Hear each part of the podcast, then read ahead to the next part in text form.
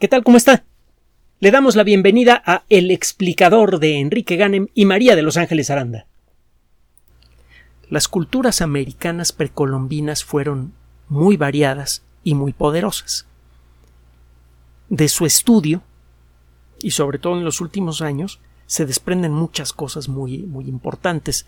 Se trataba de culturas muy desarrolladas en muchos sentidos, entre otras cosas, existían redes de comercio muy densas, por ejemplo, en el Imperio Maya. Lo mismo pasa eh, más al sur, en la zona de los Andes, etc.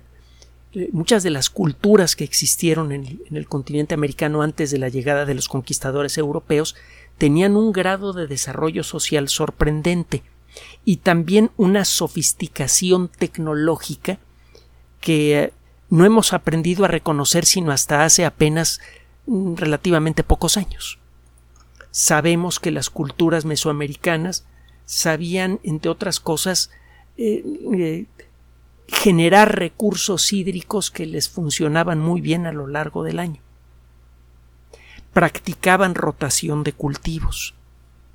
Tenían ya un sistema médico mm, que tenía un grado de avance sorprendente considerando sus circunstancias. Llegaron a desarrollar una enorme sofisticación en la observación de los cielos, comparable al de muchas culturas importantes del viejo continente o de los viejos continentes. El caso es que para cuando llegaron los conquistadores, la diferencia cultural y por lo tanto tecnológica era tan grande que la conquista se hizo inevitable. Y la pregunta es ¿por qué? ¿Por qué estas culturas que tuvieron un desarrollo tan poderoso que, que tenían que exhiben evidencia de haber tenido toda la pujanza intelectual eh, colectiva suficiente como para eh, haberse desarrollado con el mismo ritmo con el que se desarrollaron las culturas europeas, ¿por qué se atrasaron tanto? Una posibilidad es la falta de un ambiente en donde existiera un intercambio cultural suficientemente nutrido. El Mediterráneo fue el, escenario de una mezcla cultural espectacular. La lista de, de, culturas diferentes que se desarrollaron a lo largo de apenas tres o cuatro mil años es amplísima cada una de esas culturas con perspectivas muy diferentes y cada una de ellas contribuyó con ideas, con tecnología, vaya hasta con principios eh, filosóficos y religiosos, a crear una supercultura que fue eh, primero encausada por los griegos y luego enriquecida, eh, fue a parar a manos de los romanos, y una, esa cultura ya tenía la inercia suficiente como para evitar su destrucción. La cultura romana realmente no desapareció, sino simplemente evolucionó para dar origen al, a lo que ahora llamamos mundo moderno. Esto probablemente no se dio en el continente americano por cuestión geográfica. Había muchas culturas con muchas propuestas eh, eh, sociales interesantes, pero no existía un espacio relativamente pequeño y fácil de, cruzar, bueno, fácil entre comillas, que es el Mediterráneo, eh, que facilitara el comercio y otras formas de intercambio social creativos. No existió eh, el equivalente de una cultura fenicia, por ejemplo, que ligara a todas las culturas en la costa del Mediterráneo a través del comercio y que a través de eso existiera un intercambio cultural nutrido que fuera enriqueciendo a todas las culturas. Esa es una teoría. Otra teoría es que, y hay evidencia también de esto, que el continente americano fue víctima de un impacto gigante, de un meteorito, que probablemente no dio de lleno en el continente americano, aunque hay gente que dice que sí. Y, eh, pero ciertamente este impacto produjo cambios muy importantes que involucraron la extinción de la, megafauna de mamíferos eh, que había sobrevivido a la última glaciación y que eh, eh, esto probablemente habría aniquilado a las culturas incipientes y para cuando arrancaron de nuevo ya era tarde para oponerse a las culturas que venían de Europa.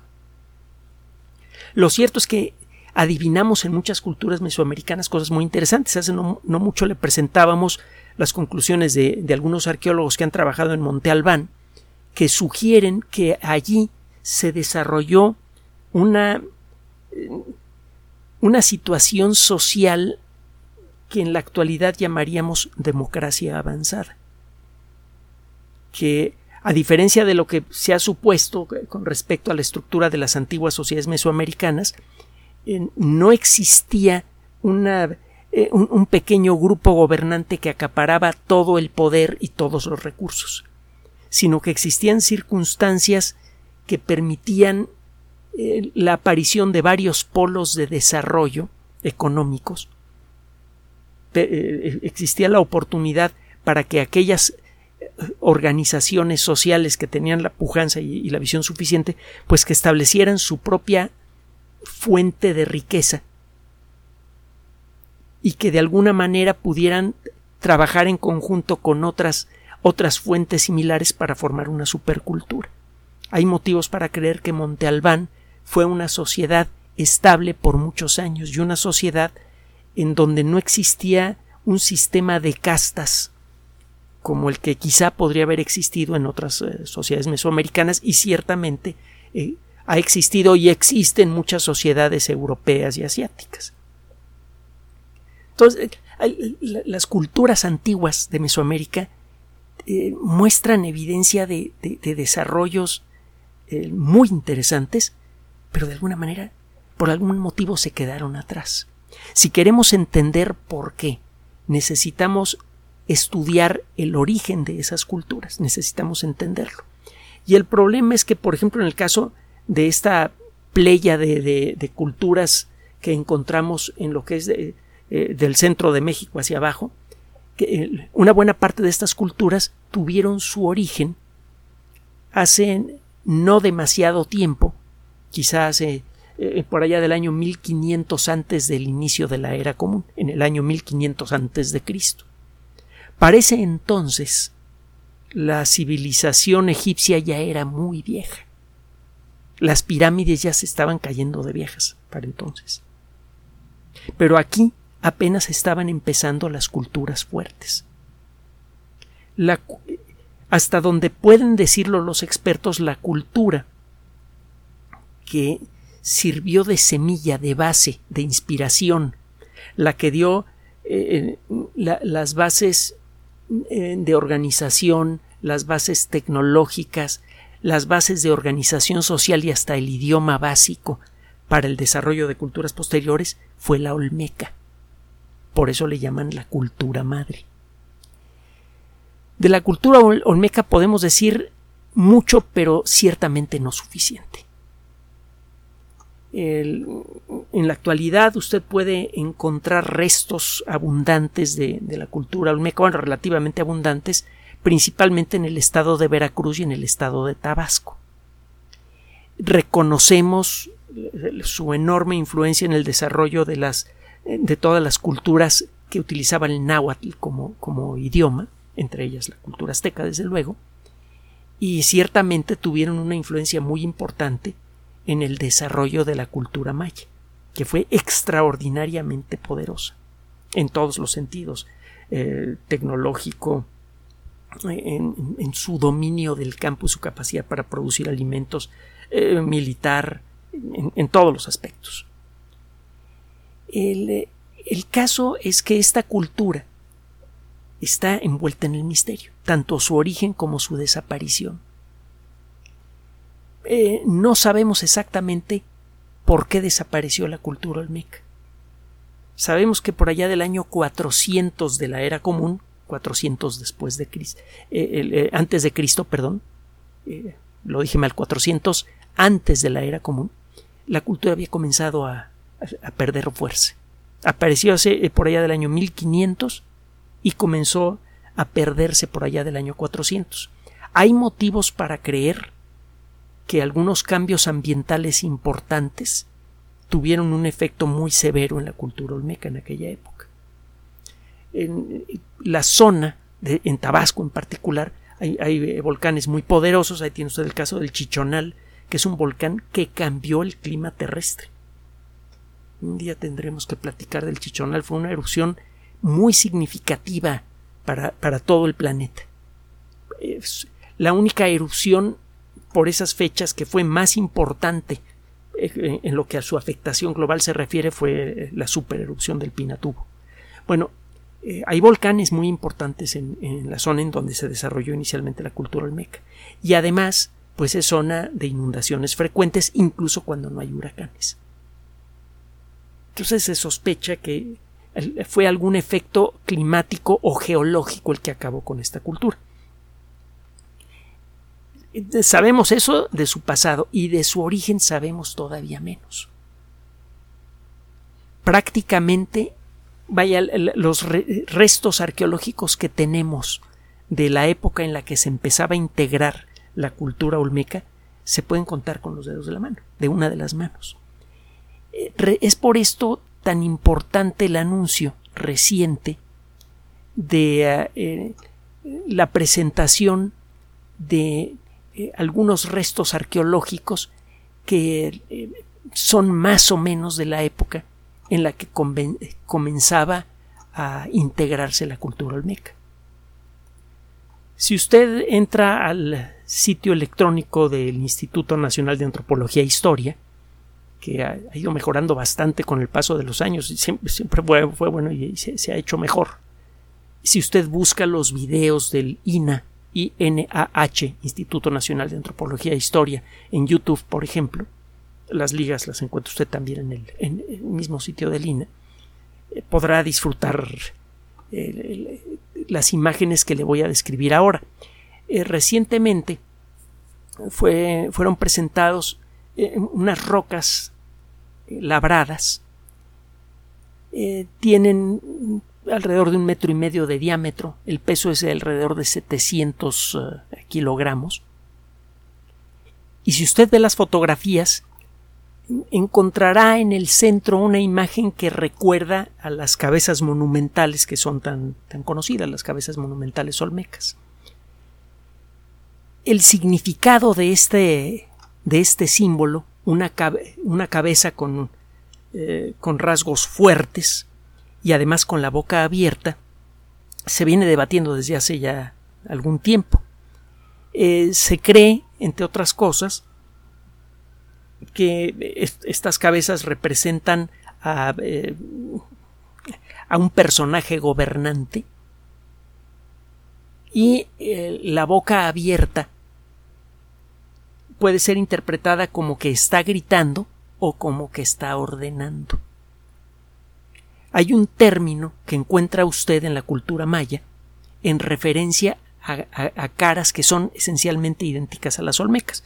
Eh, decíamos que eh, los arqueólogos saben con, razonable certeza que la cultura olmeca eh, fue la, la, originaria de la cultura maya. Así que es, lógico encontrar muchas referencias culturales en la cultura maya, entre ellas estas caras que eh, en, los escritos mayas reciben el nombre de Ajau, A-J-A-W. Esa palabra significa el que grita. También significa el que da órdenes. Entonces, aparentemente, desde sus orígenes, la cultura olmeca tuvo una, estructura social que claramente estaba controlada por una figura de poder que probablemente era un poder absoluto. Los expertos que han analizado eh, los nuevos relieves olmecas en estas rocas reconocen, entre otras cosas, la asociación de la figura central con la figura del jaguar, que en la civilización olmeca y en las que, en las que siguieron está, asociada, está asociado directamente con, los dioses mismos y con el poder. Entonces, es eh, eh, poco a poco este el, descubrimiento de estos pequeños restos arqueológicos empiezan a darnos pequeñas claves sobre lo que fue la cultura olmeca. Una cultura de la que sabemos tan poco que ni siquiera sabemos cómo se llamaban a ellos mismos. El término olmeca viene del náhuatl, que evolucionó después, y significa algo así, la gente del hule. Eh, existen, eh, eh, hay evidencia que sugiere que las pelotas mayas para juego de pelota que se hacían con hule, en ciertas circunstancias cuando menos, tenían mezcladas las cenizas de algún personaje importante. Entonces, de alguna manera, el hule eh, estaba asociado con la figura del poder y estaba asociado también con todos, todos los símbolos del poder, como puede ser la presencia del jaguar. El, el nombre Olmeca en ese sentido sería, sería apropiado. No sabemos si el nombre Olmeca, la palabra Olmeca, fue inventada después por las culturas que siguieron, o es realmente el nombre original que fue pasado generación tras generación de los olmecas a las eh, civilizaciones que siguieron más adelante.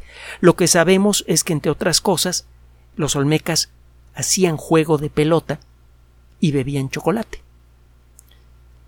Eh, esta evidencia, este, eh, tanto esto que le acabo de decir del descubrimiento de este relieve, como esta otra nota que fue presentada recientemente en una revista especializada que eh, indica que algunas pelotas de goma para el juego de pelota tenían mezcladas las cenizas de alguien importante, sugieren una relación directa entre elementos de la naturaleza y la estructura social olmeca.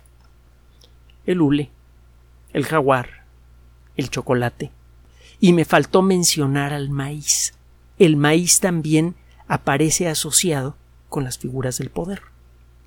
Poco a poco estos elementos pueden darle la clave a los arqueólogos para tratar de reconstruir hasta donde sea posible la historia de las civilizaciones mesoamericanas.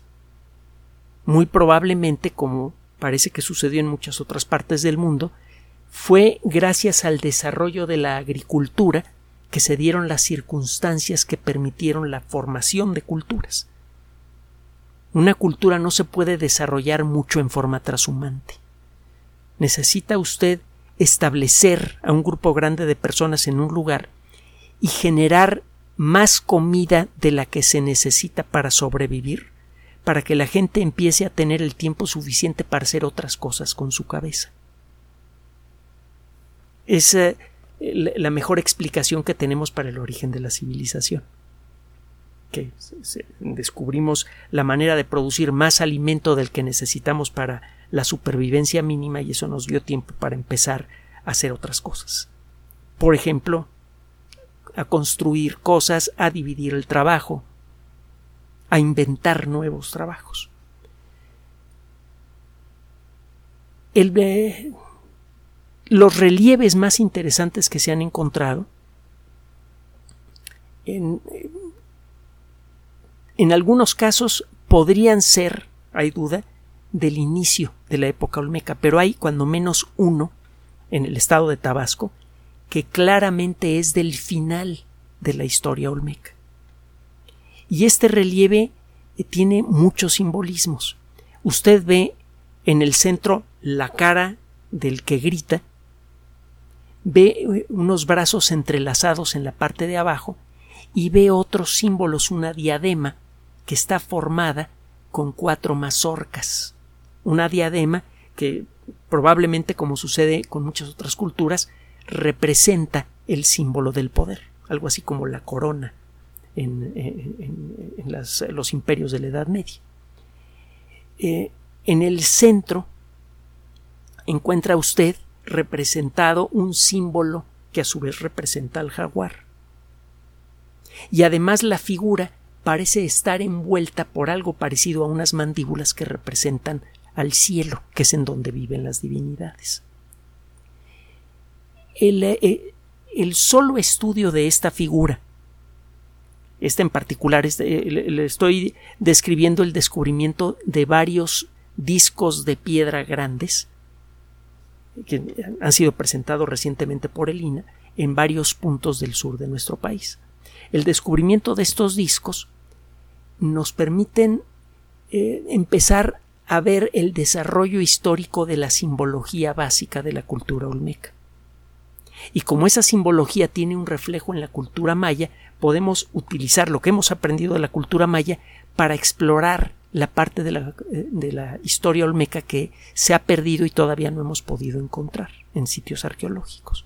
Poco a poco eso nos permitiría reconstruir cómo fue la evolución de la cultura olmeca y eso a su vez podría ayudarnos a entender por qué las culturas mesoamericanas, tan pujantes, tan variadas, tan propositivas, que tenían el carácter suficiente para enfrentar a la selva, que es uno de los ecosistemas más difíciles que hay. Es mucho más difícil sobrevivir y progresar en una selva tropical que incluso en un desierto. Es mucho más difícil.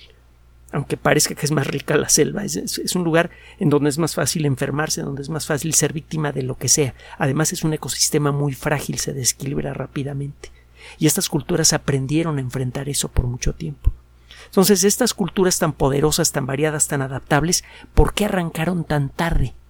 ¿Y por qué en algunos casos desaparecieron sin aparentemente como consecuencia de fenómenos naturales?